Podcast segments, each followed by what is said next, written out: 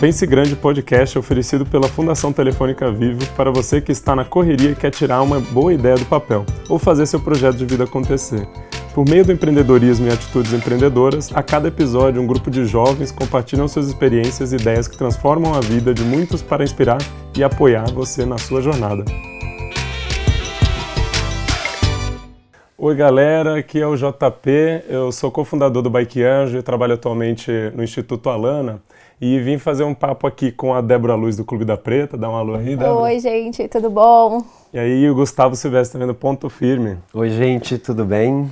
Bom, a gente vai ter um papo bem legal aqui, me interessa muito, é um trabalho que eu gosto de fazer, gosto de explorar, gosto de entender bastante, que é entender o impacto social dos nossos trabalhos, do nosso empreendedorismo, do que a gente faz aí no dia a dia. Como é que então a gente vai conversar com vocês dois, a gente vai ter um papo bem legal aqui sobre essas histórias, o que que faz, o que que move a gente a fazer nosso trabalho e buscando entender o que, que quer dizer impacto para a gente e para inspirar vocês aí no empreendedorismo de vocês. Então hoje o nosso tema é os caminhos para o impacto social. Vai falar um pouco sobre as experiências do, desses dois empreendimentos que a gente tem aqui, com a Débora e com o Gustavo, e também debater algumas reflexões uh, que a gente vê na nossa trajetória de empreendedorismo, que é sempre um trabalho bem árduo, mas muito interessante. Eu acho que esperamos aí que a gente inspire vocês também. Bora lá? Vamos, Vamos aí. Beleza, então acho que eu queria começar, obviamente, para todo mundo conhecer a iniciativa de vocês. Então, acho que, Débora, se quiser comentar um pouco o que é o Clube da Preta, como é que você chegou a isso?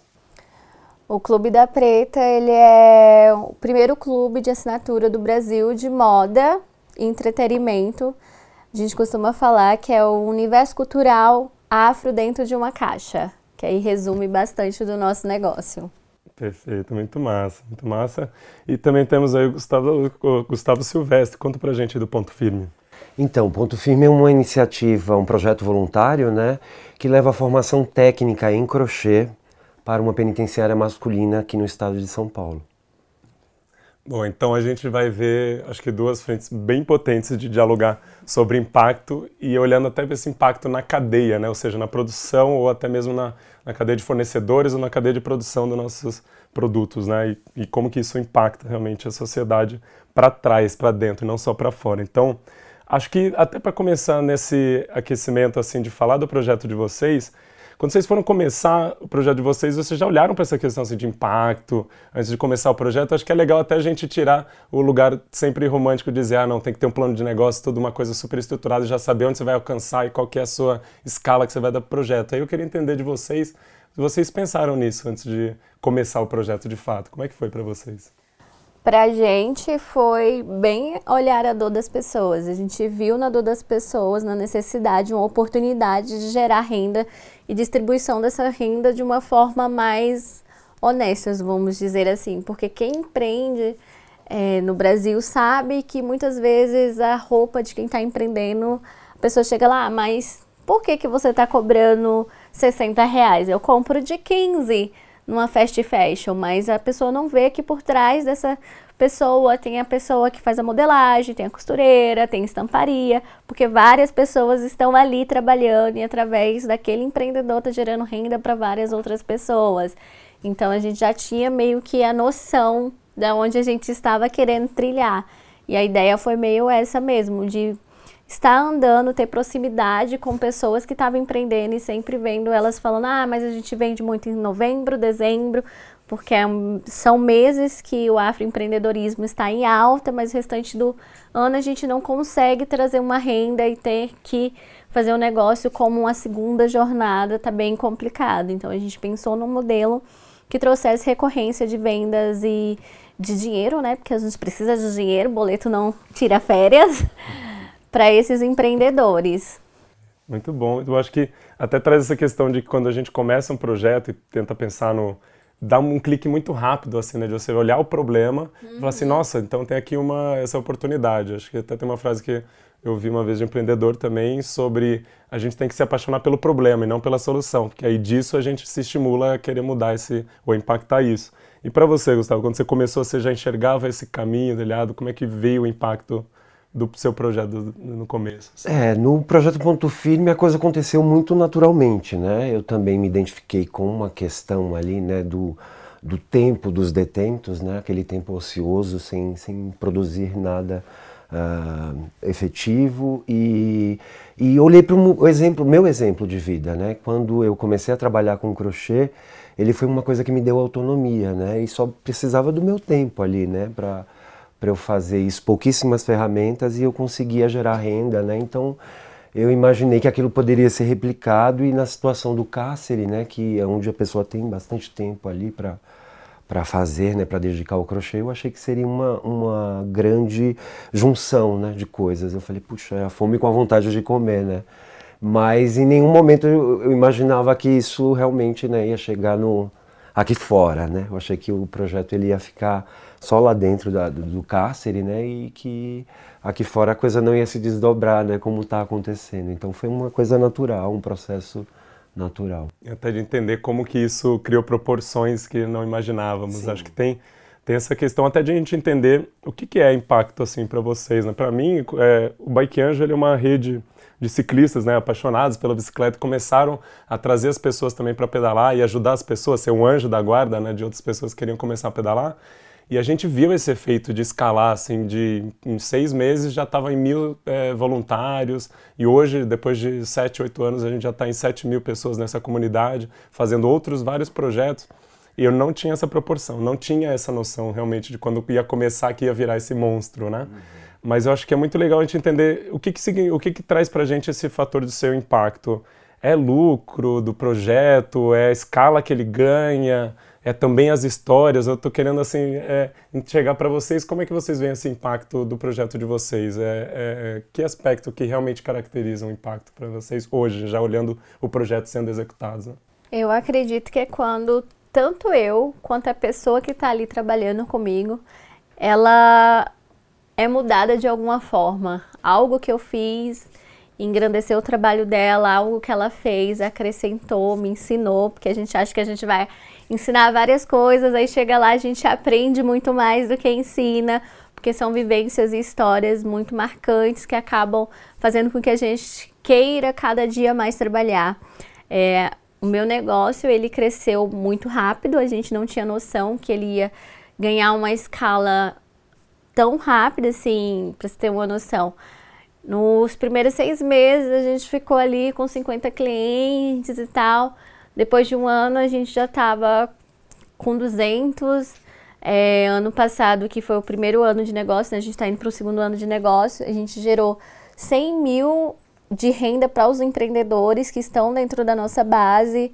É, mais de 10 mil produtos de afroempreendedores distribuídos dentro do Brasil. Então a gente ficou, calma aí, isso daqui tem uma proporção muito maior, tem algo muito maior para ser dito e as pessoas têm sede de é, se conectar com a cultura, de aprender, porque a gente sempre preza por é, trazer dentro das caixas o conhecimento através de livros, de autores independentes. Então a gente viu que as pessoas tinham muito mais sede do que a gente pensou que elas tinham e os empreendedores estão ali fazendo coisas incríveis que às vezes elas não conseguem engrenar esse negócio e ficam muito local, né, bem centralizada ali no localzinho que eles estão e a expansão desses negócios é incrível, assim, a gente aprende a cada empreendedor que entra na marca, a história deles nunca é uma coisa assim, ah, resolvi empreender porque cansei do meu trabalho. Não, eles estão empreendendo porque é a forma que eles arranjaram de ter renda, muitas vezes são mulheres negras, né? Então é incrível, assim. Eu sou, todos os dias eu chego com uma história diferente. Eu falo, olha, aquele empreendedor ali, é, o trajeto que ele chegou até fazer com que a marca dele nascesse é incrível. É, eu faço muito coro com você com a palavra transformação uhum. associada ao impacto, né? O resultado é dizer lá, pronto, vendemos tantos produtos. Uhum. Mas teve alguma transformação que aconteceu nessa comunidade, nas pessoas que participaram, até mesmo em você? E para você, como é que foi isso, Gustavo? É, eu também acho que o impacto, para mim, ele ele está diretamente ligado, né, à transformação, porque se você para para pensar no crochê, né, em que lugar na sociedade ele ficou muito detido ao feminino, né, ah, muitas vezes coisinha da vovó, né, então você entender que homens muito machistas, num ambiente muito machista, né, estão aderindo, né? Eu acho que também tem, tem esse outro. Quanto mais pessoas começam a aderir, né, àquela sua ideia ou, ou aquele, aquela primeira, aquela primeira célula ali, né, que está crescendo no projeto, é, é, que você com, começa a ver, né, que impactou as pessoas, que elas, elas também entenderam e também estão querendo falar sobre aquilo, né? Quando você vê que você não está sozinho, né, que tem mais gente, os alunos do projeto, no meu caso, né, que começam a ganhar liberdade, começam a me procurar, você vai vendo que isso gerou realmente, né, um impacto, assim, você se assusta até muitas vezes, meu Deus, né? E agora, né? É muito interessante, assim. Legal. E isso tem muito a ver com, que eu acredito muito nisso também, de falar com as pessoas, né? Falar com as pessoas que te chamariam no campo da avaliação de impacto das pessoas beneficiadas, né? Eu digo, eu nem eu critico um pouco esse termo beneficiado porque a gente se beneficia. A gente estava falando um pouco disso antes, assim, né? É um impacto para fora, mas é um impacto para dentro também, porque aquilo quase que a gente está fazendo aquilo pela gente também, por um propósito que engrandece e torna a gente vivo, né? Uhum. Então acho que tem esse aspecto do falar com as pessoas beneficiadas. E eu entendi muito que você fez esse, esse papel, né, Débora, no começo de conversar com os empreendedores, ver a problemática de que só conseguiam vender em um certo período do ano Sim. e depois conseguiram é, e aí nisso enxergar a oportunidade. Acho que tem uma questão do impacto muito importante que é dialogar com essas pessoas para ter, ter esse, esse retorno assim direto, esse encaixe para na verdade. Ver, ver que faz sentido o projeto, né? Na verdade, a gente do Clube da Preta, a gente nunca deixou de dialogar. A gente tem os nossos fornecedores, né? Dos produtos, a gente está sempre procurando algum tipo de curso que seja gratuito na região dele, algum tipo de edital para eles participarem. Porque a gente quer que eles cresçam, a gente quer distribuir a renda de uma forma mais é, igualitária, né? Fazer a nossa missão ali e fazer com que eles se transformem naquilo que eles querem ser, aqueles que eles almejam para a empresa deles, né? Porque tem muita gente que começa ali com, por exemplo, tem a Mapa, que é uma mulher incrível, que ela trabalhava numa fábrica de calcinhas e aí ela terminou, levou um pé na bunda, né? O relacionamento acabou e ela percebeu que ela não tinha lingerie do tom da pele dela, que ela é negra.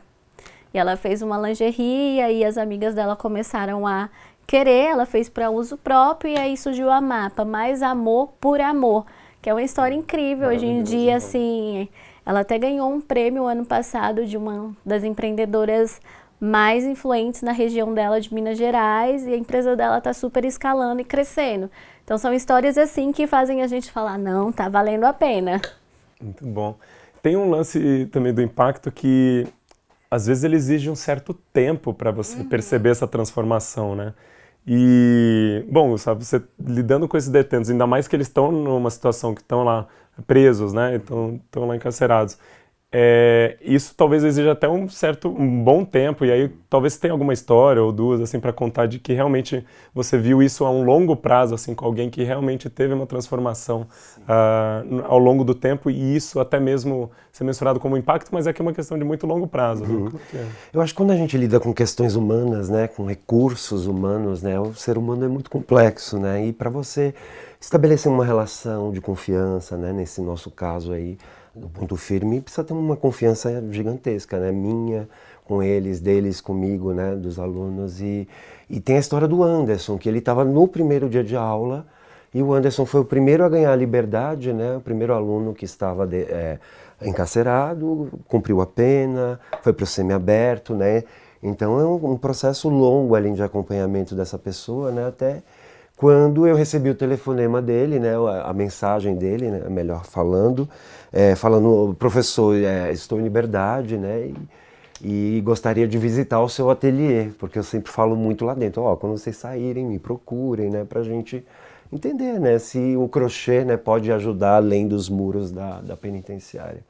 E o Anderson foi meu primeiro assistente, assim, quando ele saiu, é um artista, né, nato, você percebe na, na, na, né, o tempo, com esse tempo aí todo, você vai entendendo, né, onde cada pessoa se, se, eu acho que o caso dela também do, do, de entender cada fornecedor, né, cada, cada pessoa que colabora, que é uma história diferente, né, uma vida diferente. Então, para cada um, né, você precisa uh, se preparar ali para atender aquele ser humano daquela maneira. E o Anderson está comigo desde lá do primeiro dia de aula até hoje e é uma super transformação, né? Assim você vê e, e entender, né, que o cara realmente ele tá com outra perspectiva de vida, sabe? Então, se talvez quando ele saísse ele voltasse para o crime, né, tal, por não ter nenhuma outra perspectiva, talvez por a gente eu entender que ele é um artista e tratá-lo, né, entender e puxar o melhor desse lado dele, né, é, foi o que proporcionou ele estar tá comigo até hoje, né. Eu acho que entender cada história, cada situação. É, e não sempre a história, o impacto vai ser diretamente ligado àquele projeto, né? Ou seja, ele fazer o crochê. A gente Sim. comentou um pouco disso também. É, no Bike Anjo teve uma experiência muito interessante e que eu queria trazer para vocês aqui também, a gente refletir se vocês passaram por isso, que é o momento onde você questiona do impacto que você Sim. tem. Acho que todo empreendedor passa por esse momento de uhum. falar, será que eu estou tendo algum impacto mesmo? No caso do Bike já, legal, temos 7 mil pessoas em 700 cidades, 34 países, a gente tem uma representatividade em todos os lugares. Mas cadê essas pessoas? O que elas estão fazendo? Será que realmente causamos impacto? Será que elas estão ajudando outras pessoas e as cidades estão se transformando? E aí o mais interessante, a gente fez um processo de avaliação de impacto, onde a gente descobriu duas coisas muito importantes. A primeira delas é perceber uh, que a maioria das pessoas que a gente ajudava a pedalar não necessariamente continuaram pedalando, chegava a um quarto assim, mas o mais importante é que elas começaram a se engajar em causas sociais nas suas cidades. E aí das mais variadas, na causa negra, na causa feminismo, na causa de hortas urbanas, na causa de veganos, na causa de vários sentidos, né? Então acho que essa, essa intersecção acontece. Eu não sei se vocês sentiram, já conseguiram ter a proximidade de alguma forma desse, assim, de vocês na verdade servirem quase como inspiração para elas se engajarem e se tornarem cidadãos melhores, por exemplo. Ah, eu sempre recebo muitas mensagens né, de pessoas querendo replicar o projeto. Né? Como que eu faço? Como você conseguiu né? Você me, me daria alguma dica para fazer isso aqui na minha cidade, né? E, e, no caso do cárcere, né, é uma coisa super complicada. Você tem acesso, está lidando com segurança pública, né? Precisa de uma série de autorizações. Então, é, é, mas eu fico muito feliz, né, de saber que de uma certa maneira isso, né, é, simboliza ou demonstra, né, que que impactou, né, gente no Brasil todo, até fora. Eu recebi um, sei lá, depois do, do último desfile que a gente fez no São Paulo Fashion Week, uma pessoa de Portugal me perguntando exatamente isso. Como você entrou com as agulhas, o material né, de aula, como que é isso? Porque em Portugal não conseguiria, né? Então você começa a, a, sentir, né, mensurar o tamanho do, do, impacto mesmo, de como essa ideia se espalhou, né? É muito interessante. Legal. E Débora, você já se questionou assim do impacto que você estava gerando, o que estava acontecendo e perceber será que a gente está indo no caminho que a gente quer mesmo? Ah, sim, claro. A gente até fez uma é, pesquisa na nossa base de fornecedores, que no começo era bem pequenininha, tinha 15 fornecedores, hoje a gente tem 180 e tem uma lista de 800 empreendedores no Brasil, que a gente tem uns aí que a gente fica namorando, pensando em uhum. próximos projetos, é, que através do Clube da Preta, por exemplo, a gente compra de uma marca X. E aí, é como eu falei, atrás daquela marca tem várias outras pessoas que têm as famílias, que muitas vezes é aquele pai ou aquela mãe mãe está sustentando a família com a renda gerada naquela marca. Sem contar de várias pessoas que falam: ah, eu sempre quis empreender, mas eu nunca pensei que o empreendedorismo é, sendo uma pessoa negra, cis ou trans, é, seria algo a se seguir através de vocês eu vi uma possibilidade. A gente dá algumas palestras, as pessoas falam: Nossa, vocês me deram várias ideias que eu posso melhorar o meu negócio. E a gente começou a ter noção da nossa responsabilidade social, tanto com os nossos empreendedores, com o público que a gente fala. Assim, a gente está ampliando uma voz que são de pessoas que muitas vezes elas não têm é, condições de chegar em alguns lugares, por exemplo, de ir num programa de televisão e falar, olha, esse produto aqui é incrível por causa disso, disso, disso, agregar valor no que tem valor, né? Então a gente começou a perceber isso e muito cedo. Foi algo muito rápido, assim, foi instantâneo pra gente. Em seis meses a gente já estava aí nas mídias é, sendo divulgado por pessoas que a gente, meu Deus, como assim? Igual quando o Lázaro Ramos falou do nosso projeto. Falei, como assim o Lázaro Ramos? A gente mandou uma caixa de presente, mas a gente nem pensava, a gente mandou de presente de aniversário. A gente nem pensava que ele ia dar a atenção que ele deu, né? Presente de aniversário, festa de aniversário, um monte de coisa, de repente ele falando do nosso projeto e ampliando a voz, não só da gente, mas toda a nossa cadeia de empreendedores. Quando chega nesse lugar que a gente nem imaginava, né? É. Isso. Acho que quando você fala essa frase, eu não imaginava que ia chegar nesse ponto, ia aparecer uma Fátima Bernardes, ia aparecer Uhum. o Lázaro Ramos aplicando aí, o, mostrando produtos, então acho que esse, isso tem a ver com esse impacto também. Agora tem uma outra parte que, vamos falar das, da, da acho que eu queria ir mais fundo assim na questão até do empreendedorismo social, de quem quer empreender socialmente, que é a pressão que acaba acontecendo de todo o entorno, assim, seja de investidores ou esses programas de aceleração, a mostrar resultado, a mostrar impacto. Uhum. E o quanto que isso pode ser até danoso para nós mesmos, para o nosso projeto. Então, assim, dá para impactar em escala. E se vocês já passaram por esse tipo de pressão, sem perder esse foco da transformação social, do foco social, que é muito mais do que o lucro que vocês estão visando ali, né? Eu acho que dá. Quando a gente acredita nas pessoas que estão com a gente, eu acho que ele também, né, o Gustavo também, de acreditar que o que ele está fazendo é algo que mudou, transformou ele, transformou pessoas. É só seguir. Por mais que o caminho seja árduo, a gente vai lá e vai indo, persistindo, que as portas vão se abrindo e a gente vai conquistando, estar no, nos lugares que a gente quer estar, né? Eu acho que todas essas métricas, né, de impacto, eu acho que elas estão ligadas ao quantitativo, sabe? Eles ainda não conseguiram medir o qualitativo das coisas. Então, impactar um milhão de pessoas, de que forma, né? Impactar 10, 20 de uma forma realmente profunda, transformadora.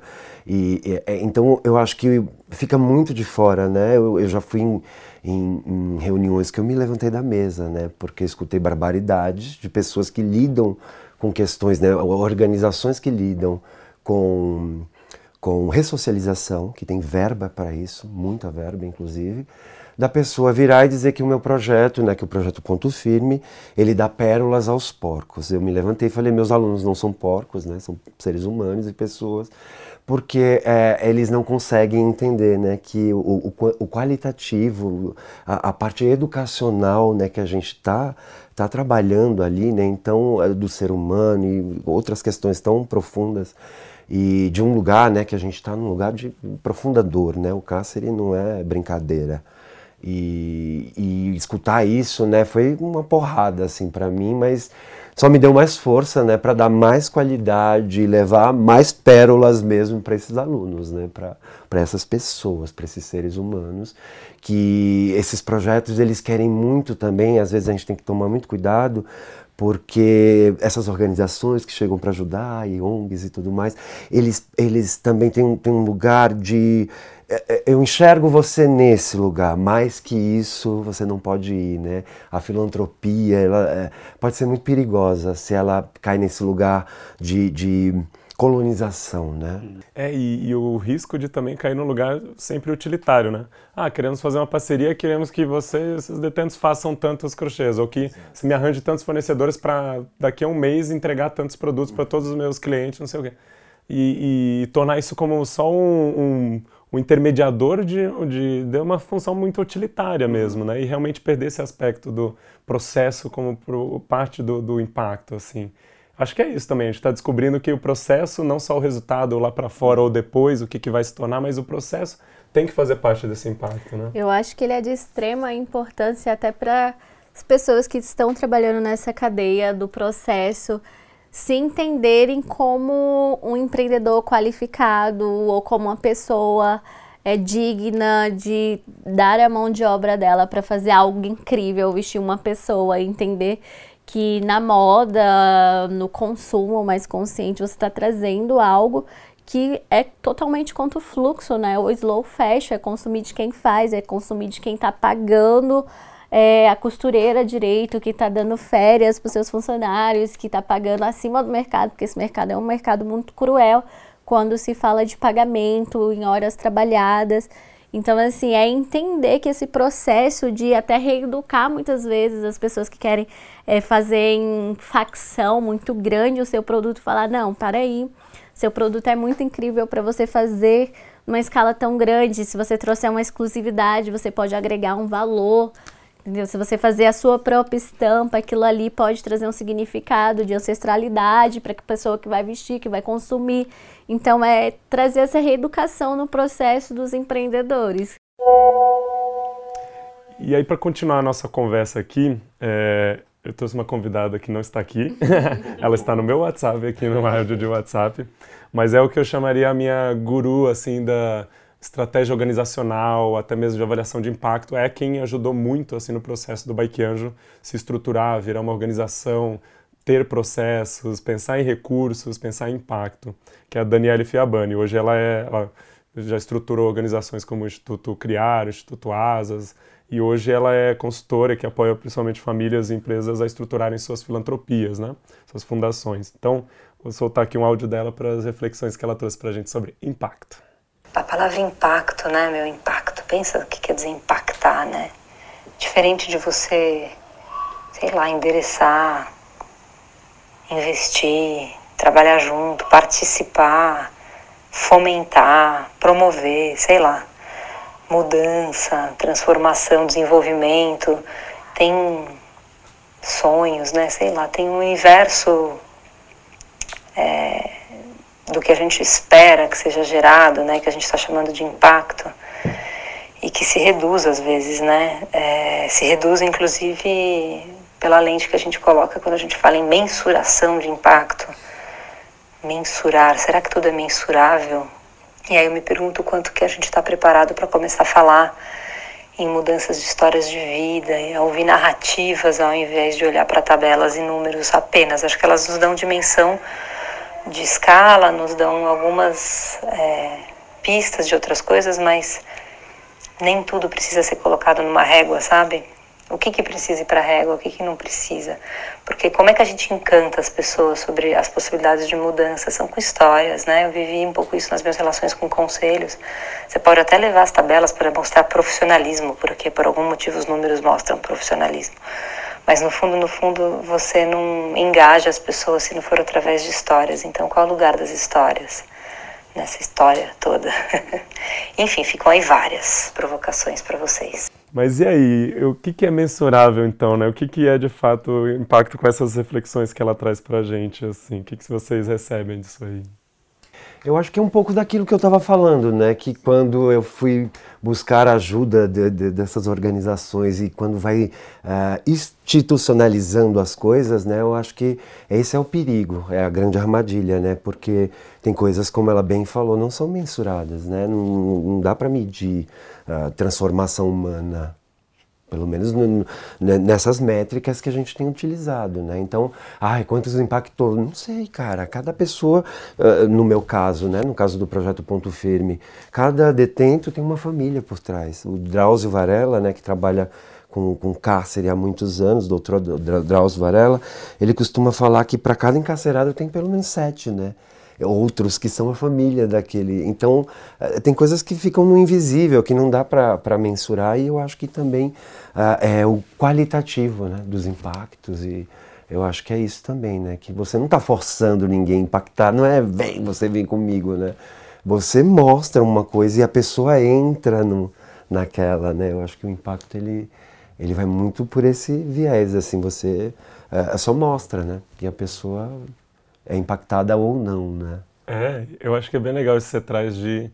É, acho que a gente tem escutado muito isso no campo das relações. Estamos no momento onde estamos precisando ver relações entre mulheres e homens, entre mulheres e mulheres, entre homens e homens. Todo mundo, né? A sociedade está precisando entender como se relacionar. E se fala muito sobre essa coisa do você não consegue mudar a outra pessoa com quem você está, né? Você não consegue fazer a outra pessoa mudar. Então acho que isso também tem que ser absorvido para o nosso campo do empreendedorismo, que você não pode obrigar ela lá e falar assim, não, você vai ter que mudar, porque aqui eu estou te ensinando uma coisa que pode mudar a sua vida, sua família e tudo mais, tudo que está por trás. E a pessoa, se ela não está naquele momento preparada para isso, aberta para isso, você não vai conseguir mudar. Ela tem que sentir essa, esse mesmo propósito que a gente sente quando a gente faz nossos projetos, né, para mudar. E para você, Débora, como é que é a questão de o que é mensurável, o que não é e como que isso se reverbera nessa questão dos o que é exigido e também acho que mais importante é essas narrativas que a Dani comentou, né? As narrativas que a gente tem que contar essas histórias. Como é que a gente Eu acho que não tem como mensurar, assim como o Gustavo falou, é a transformação através de acreditar nas pessoas, né?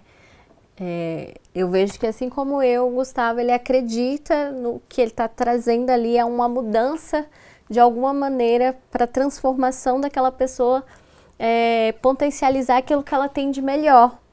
isso não se mensura, né? Não tem como eu falar.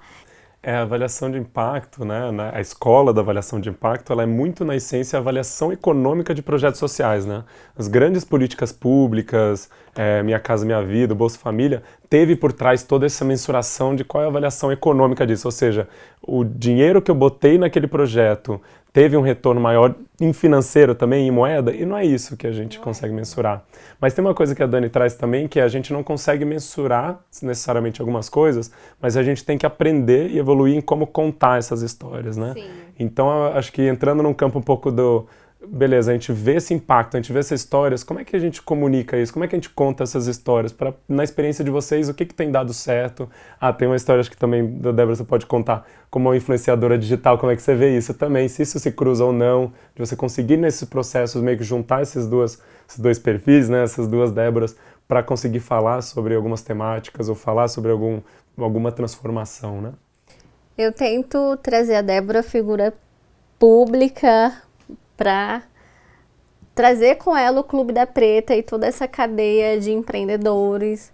Por exemplo, não consumindo fast fashion é a coisa mais difícil do mundo. Só se eu ver ali em todos os meus empreendedores eu falar, não tenho o que eu estou precisando, aí eu recorro a um shopping, sabe?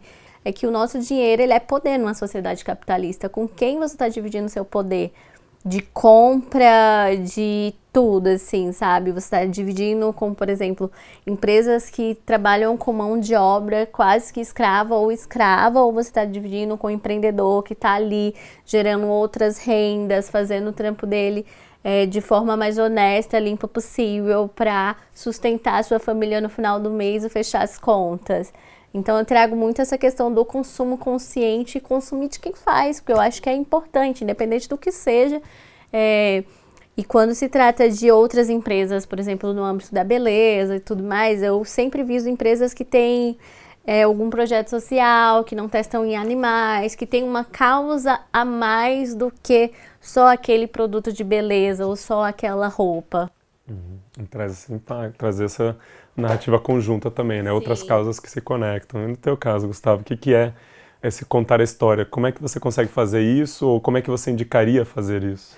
No meu caso, eu peguei a moda, né? A moda é um veículo de comunicação, né? Não precisa falar nada, a moda fala, né? Na hora que você, o ato político, que você escolhe a roupa que você tá, né? Como você falou muito bem, é uma escolha, né? Então, eu usei a moda como ferramenta, já que a moda tem esse poder de propagação que é instantâneo, né? uma coisa cada vez mais agora com as redes sociais. Então eu, eu, eu uso muito a moda como. Foi, foi assim que o ponto firme, né, ele, ele, ele conseguiu dar um salto assim, em visibilidade, né, das pessoas entenderem o que está acontecendo ali dentro, né, dentro do projeto e fora, que agora a gente começa a lidar com o fora da cadeia, né, com os, os egressos. Falei, então já que você é né, é tão interessante para o mundo e vamos usar esse, essa ferramenta. E quando a gente começou a lidar com isso, os meninos começaram a produzir moda e roupa e acessórios ligados à, à moda, a gente conseguiu ter maior alcance de, de propagação mesmo. Para mim, os, os, as histórias valem muito mais do que o número. Assim, até mesmo no Bike Anjo, depois que a gente fez essa avaliação de impacto, em 2017. Nosso grande lema depois de então foi menos números, mais histórias. Então, resgatar isso. E aí, Débora, não sei se você falou da, da mapa, né, que era uma das isso. histórias. Que outra história, assim, você pode dizer até de, de realmente de uma transformação, que não necessariamente ah, um, um, um produto, uma empresa que super cresceu junto com vocês, mas que com certeza você viu uma transformação de vida ao acompanhar, assim, você consegue pensar? Um Ai, exemplo? tem uma história que para mim, eu acho na verdade, foi nossa primeira empreendedora que está com a gente até hoje, mas a história dela nos tocou de uma forma que eu acho que engajou o nosso projeto a não desistir ali quando a gente participou de mesas de mentoria, que as pessoas falavam, ah, isso daí é utopia, isso não vai dar certo, vocês estão viajando, porque isso é muito trabalho. Que é da Michelle, da Boutique de Crioula. Ela foi demitida, assim, sem causa alguma, a justificativa era porque os adereços que ela usava eram muito esparafatosos e eram adereços que enaltecia e empoderava a mulher negra, que era turbante, brincão. Ela é uma mulher negra gorda dentro de um espaço corporativo. Quando ela se viu com apenas 150 reais na casa dela, sem ter o que fazer, ela falou: vou fazer turbante para vender. E a empresa dela foi crescendo. Eu acredito que hoje a empresa dela está com 5, 7 anos de mercado, sendo pioneira no Brasil como é, marca de acessórios para empoderar mulheres negras. Então, tipo, é uma coisa muito tocante, que ela pegou a dor dela ali, de ser demitida, de ser julgada exatamente porque ela estava trazendo a ancestralidade dela através das roupas, né? E tornou num negócio que empodera tantas outras mulheres. A história dela para mim é incrível assim. E lá no meio do Capão Redondo conseguir fazer com que essa marca se centralizasse mais, que pessoas aqui do centro da de São Paulo e de outros lugares consumissem o produto dela. E tem, bom, acho que querendo ou não, acho que é importante a gente dizer assim, o, aonde que entra a importância para vocês do, do tal lucro, né? É, quando a gente fala em empreendedorismo social, a gente está sempre discutindo de, sim, vamos pensar no impacto social que a gente quer ter, mas é, tem que estar tá andando junto para ser sustentável economicamente, tudo mais.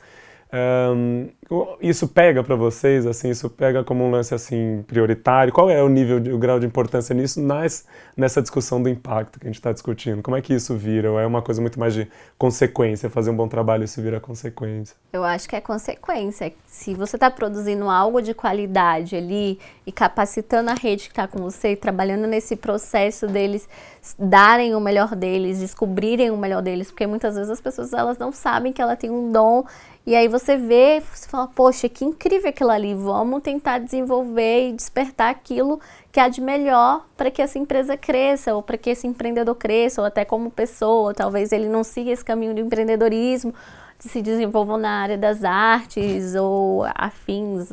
Eu acho que esse processo é muito mais importante e, querendo ou não, ele chega no, na renda, né? Porque você faz algo de qualidade, que as pessoas acham bonito, que elas querem consumir, isso vai gerar renda. E aí, e para você, um, Gustavo, acho que você entra nisso de certa forma com algum propósito também de conseguir tornar isso rentável? Eu, você falou um pouco que entrou com muito um trabalho voluntário. Como é que é essa relação hoje com o dinheiro e até mesmo a rentabilidade desse como um projeto social? Assim? É, eu estou lidando com uma urgência, né? Eu percebi isso muito rápido, assim, que não é um campo normal de empreendedorismo. É uma urgência, como você mesmo falou, né? Amanhã é, tem 150 reais hoje, amanhã não tem. E é uma urgência, né? De vida, assim. A gente está lidando com essa emergência. E são homens, pais de, muito jovens, pais de família, né? Muitos têm filhos e, e realmente né, o dinheiro é, é fundamental nessa, nessa questão. Né? Então, a minha, a, quando o projeto estava só dentro dos muros da penitenciária, tinha uma realidade. A gente já estava gerando renda lá dentro, né? Porque o material que eles faziam davam para as famílias no final de semana, quando a família ia visitar, as famílias vendiam, então lá dentro já estava gerando renda de uma certa forma. Mas quando eu comecei a receber alunos, né, que passaram por lá, eles ganharam a liberdade de começar, aí a coisa ficou mais urgente e emergencial. A gente ainda está descobrindo que, que negócio vai ser esse, né? É, se é uma cooperativa, que tipo de cooperativa que a gente vai fazer, né? Então a gente ainda está nessa informalidade, né? Porque realmente é um, um assunto muito delicado e muito complicado, né? Do, essa questão da ressocialização, como que uma pessoa que passou pelo sistema carcerário, ela volta e volta produzindo e volta gerando renda, né? Porque não, não existe essa fórmula ainda, né? É, as pessoas que saem, saem realmente é, carimbadas, assim, para realmente não ter espaço social, né? Não ter, é, ser invisibilizado pela sociedade, né? Continuar, invisível, continuar invisível e aí vai gerando né, uma, um ciclo que não tem como quebrar, né? Então o projeto ele entra nesse, nesse sentido e acho que esse viés econômico vai ser fundamental para esses próximos passos que agora a gente pretende dar dos muros da cadeia para fora, né? Então acho que é legal esse assunto também que você traz é, sobre de certa forma o impacto. Eu vejo isso muito pela rede Bike Anjo. Imagina se eu tivesse que administrar 7 mil pessoas e toda hora ficar recebendo demanda, ah, queremos fazer tal ação aqui nessa cidade, aqui não sei o quê. Essa autonomia que tem que se passar, acho que faz sentido também como impacto, né? Você comentou isso também, né, Débora, sobre quando alguma empresa que vocês alavancaram pelo Clube da Preta, de repente está deslanchando sozinha e está lá no Clube da Preta porque, pô, é um projeto que veio junto, cresceram juntos e tal, mas que vai andando sozinho. Isso faz parte do impacto também, não é, para vocês? Com certeza. Né? acho que fez muito sentido para a gente também quando a gente olhou essa questão de perceber é, às vezes com um apoio muito singelo, muito pequeno, um pessoal lá no Acre fazendo iniciativas e projetos grandes em parceria com a prefeitura e ajudando a montar, é, fazer toda uma estrutura para a cidade, estrutura cicloviária para a cidade, apoiar até mesmo com políticas públicas. Acho que tem outro lugar do empreendedorismo social aí, mas é, é muito fantástico assim, pensar nessa questão de realmente dar autonomia. Não é aquela, eu acho que a gente tem que uma coisa que já está sendo revista no empreendedorismo social é que a gente tem que a gente não tem como ficar centralizado. O mundo é uma rede colaborativa, está tudo muito interconectado para ficar só fechado na gente, né? Sim, sim.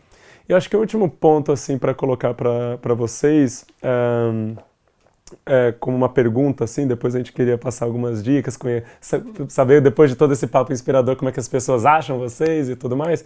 Mas eu acho que uma coisa muito legal que foi trazida a gente conversou ao longo aqui, mas agora eu queria focar nisso mesmo, o, o impacto para dentro de vocês. Então, é, sim, tem várias pessoas externas para os projetos acontecerem, rodarem, e a gente falou, a gente quer, né, todo mundo achando que a gente está lá ajudando as suas pessoas, mas a gente também está se ajudando. E como é que isso foi, como é que os projetos onde vocês se envolveram também foi impacto para dentro de vocês? Queria ouvir um pouquinho aí de vocês. Para mim, é algo muito interessante, porque eu vim da museologia totalmente humanas, tratar ali com arte, uma coisa muito mais fria. Passei para a internet, uma coisa mais que eu sempre tentei humanizar as relações. Estou num momento assim que eu vejo que é meio que de transição para o meu negócio, né? Entrando assim mais full time no meu negócio. E eu vejo que a moda aflorou algo muito maior em mim, assim, eu não tinha uma questão de, ah, ter a preocupação de, ah, esse macacão, não sei o que, onde é que ele foi feito, como ele foi feito, eu não tinha essa preocupação. Isso aflorou muito mais, essa questão foi aflorada muito mais em mim. Modo de vestir, como ver, como consumir, eu mudei muito a minha forma de consumir e de ter é, a humildade de aprender com aqueles que têm a vivência, né? Muitas vezes a gente, ah, eu tenho um diploma disso, já fiz isso, já trabalhei com tal empresa, mas a vivência às vezes é muito mais é, enriquecedor do que ter aquela vivência mais superficial com uma empresa que está ali, que tem todo um corporativo por trás. As relações humanas, elas engrandecem muito quando se trata do empreendedorismo e ver que um dia tanto eu quanto o Bruno a gente teve dentro de uma periferia de uma zona que ali a gente via, poxa, o garoto ele só queria, só via a possibilidade de jogar futebol, de se ascender financeiramente jogando futebol. A menina ou era de trabalhar em salão, fazer unha, essas coisas. Então, dar outras possibilidades fez com que a nossa mentalidade mudasse, aprendendo junto com os empreendedores. Totalmente, nossa, eu empatizo muito com o que você fala, Débora, principalmente por ter me, hoje, hoje eu estou afastadíssimo do uhum. Bike Anjo. Ajudo ali, faço algumas coisas juntos, mas realmente não estou mais na diretoria, não estou nenhum tipo de projeto diretamente. E em algum momento isso virou uma culpa, assim, mas depois de um momento eu percebi, poxa, mas eu trouxe a minha contribuição, meu impacto, e eu descobri, pelo processo de transformação minha, desse impacto em mim, que eu tenho outros sonhos também, né? Sim. E aí descobrir esses outros sonhos foi muito importante para mim. Eu acho que todo mundo que está aí ouvindo, que está empreendendo ou que quer empreender, não se culpe se um dia você falar assim, ah, talvez não é mais esse caminho que eu quero seguir, ou talvez quero, mas também quero fazer outras coisas, e tá tudo bem. Acho que a gente não tem aquela coisa de, ah, não, vamos ter um foco só e só fazer isso. E para você, Gustavo, o que, que impacta em você? Como é que reverbera tudo essa história em você? Nossa, para mim foi um trator assim que passou por cima de mim, né? Lidar com essa situação de cárcere, né? Porque você conhece as pessoas lá dentro, né, completamente anuladas de quem elas são, né? Ela não, você não consegue ver do que, que ela gosta, quem é aquela pessoa, né? Então, e aos poucos descobrindo, né, tendo contato com essas pessoas que estão tão invisibilizadas, que estão tão à margem, né?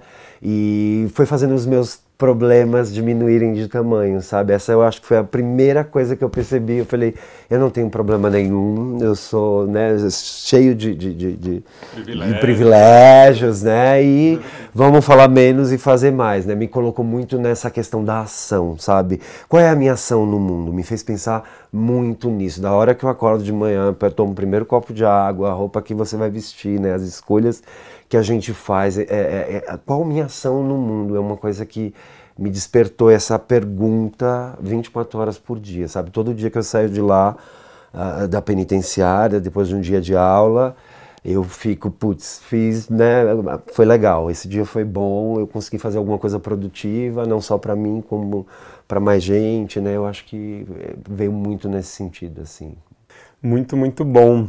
Bom, eu acho que com todas essas conversas, assim, bem inspiradoras, essas reflexões que a gente trouxe aqui, é, para as pessoas que estão nos ouvindo continuar essas reflexões, o que, que vocês trariam aí como dicas? O que vocês estão é, ouvindo, pode ser um filme, uma série, pode até nem ter a ver com o que a gente está conversando aqui, só para a pessoa talvez eu falar assim, olha, cuido de você e assiste uma sériezinha aí só para você curtir.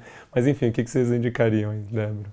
Ah, com certeza, o último livro que eu li, que se chama Brilhe na Sua Praia, a Bíblia de uma Menina Negra, que fala de todas essas vivências da mulher negra, desde relacionamento, escola, avanço, tecnologia e como várias mulheres ali conseguiram se ascender financeiramente, conseguir o seu lugar de fala, ou muitas vezes não, ela só quer ser a dona de casa que vai cuidar dos seus filhos, sabe?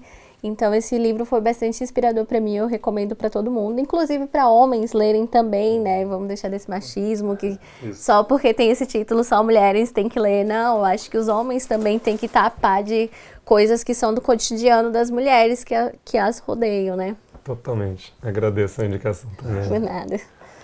Eu, no meu caso, eu posso indicar um, um documentário muito interessante que lida muito bem, ele, ele consegue retratar muito bem tanto a questão uh, do sistema carcerário quanto a questão do sistema judiciário. E é, que chama Sem Pena. É um documentário genial, eu não, não lembro o nome do diretor mas que ele dá um panorama muito muito legal para a sociedade refletir, sabe? Como como que chega, né? Como que é essa construção, né? Porque a gente está vivendo um momento político que as pessoas estão muito, né? Tá, bandido bom é bandido morto, né? E não é bem assim. Eu acho que esse filme ele dá um panorama que faz a gente abrir um pouco nossa cabeça sobre o que, o que é o cárcere, né? Por vários, ele consegue dar, dar, dar um panorama enorme, assim, que vai do juiz até o cara que está preso, tem voz ali naquele filme. Então você consegue ter uma, uma amplitude de visões, né? Que é um tema realmente muito complexo, muito complexo. E que dicas maravilhosas, porque vocês trouxeram dos contextos de vocês, dos temas que vocês atuam. E eu também tinha, trouxe uma, duas dicas assim que, que eu achei fantástico pela ótica também do, do impacto para quem quer se aprofundar nisso. A gente falou muito aqui de reflexões, muito da vivência nossa, mas acho que quem quer se aprofundar até às vezes teoricamente, um, uma menos teórica, outra bem teórica, né? É, vou começar pela teórica, que é uma publicação da Artemisia de 2017, Uh, caiu para mim ontem, assim, eu já tinha visto ela, mas é um guia sobre avaliação de impacto de projetos sociais, de negócios sociais mesmo. Então, tudo sobre lá para entender o que é esse tal de teoria de mudança que todo mundo está falando agora, né? Os termos só vão mudando, né? Assim, mas é tudo isso. É, e entender realmente a avaliação de impacto na essência. Claro, é sempre bom te olhar com esse olhar questionador que a gente trouxe hoje, de que não é só números que a gente quer olhar, mas é um, é um bom documento, um bom guia, assim, para quem quer se aprofundar. E outro que para mim é, é quase um, um aquele stand-up, aqueles shows de comédia, mas é uma palestra daquelas de TED Talk, né? Do Ernesto Ciroli, é um figuraça italiano que ele fala: quer ajudar alguém? Fique quieto, escute. E realmente ele traz umas falas super engraçadas de como ele, italiano, europeu, colonizador, fala muito disso que a gente comentou do colonizador, chegou na África tentando ensinar a galera a fazer tudo, agricultura, não sei o que, não sei o que lá, de repente só deu chabu, assim. E mostrando, inclusive, uma questão de impacto muito interessante, que ele mostrou os dados de quanto que foi investido em, em dólares na história nos últimos 20 anos, se não me engano, na África, e como que não se resolveu ainda os problemas que tem lá. Então, a gente só trouxe mais problemas, às vezes, por esse efeito colonizador. Então, é muito inspirador e muito engraçado o jeito que ele fala. E bom, acho que para a gente continuar conectado, nós três, mas também todo mundo que está ouvindo aqui, diga aí como é que as pessoas acham vocês, Débora, Gustavo. Clube da Preta. Simples assim, né? É, todos os lugares. Clube da Preta, Instagram, tudo. É. www.clubedapreta.com e a gente tem também é, Projeto Ponto Firme, né? Tem, temos o site projeto.firme.com.br, temos as redes sociais, Instagram e Facebook, e tem meu Instagram também, que é onde eu posto muita coisa, que é Silvestre Gustavo, E tá tudo lá para vocês verem. Vejam os desfiles do Ponto Firme. Para mim, quem quiser me seguir é JPM, tem um M aí no meio, Amaral, JPM Amaral. Vai ser ótimo mesmo. A gente acordou muito cedo, gente, para fazer esse programa. A gente está aqui, tá frio, São Paulo. Então vai ser super caloroso receber de vocês aí o que, que vocês acharam desse podcast, a gente se conectar e continuar dialogando sobre esse assunto. Então, gente, agradeço demais pela conversa, adorei conectar mais com vocês, trocar essas ideias com vocês. E, bom, vamos lá. Valeu, até a próxima. Muito obrigado. Muito obrigada. Pense Grande Podcast é oferecido pela Fundação Telefônica Vivo, que acredita no protagonismo do jovem e no poder de transformação do empreendedorismo social. Para saber mais e ter acesso a conteúdos que podem te apoiar na sua jornada, acesse www.pensegrande.org.br.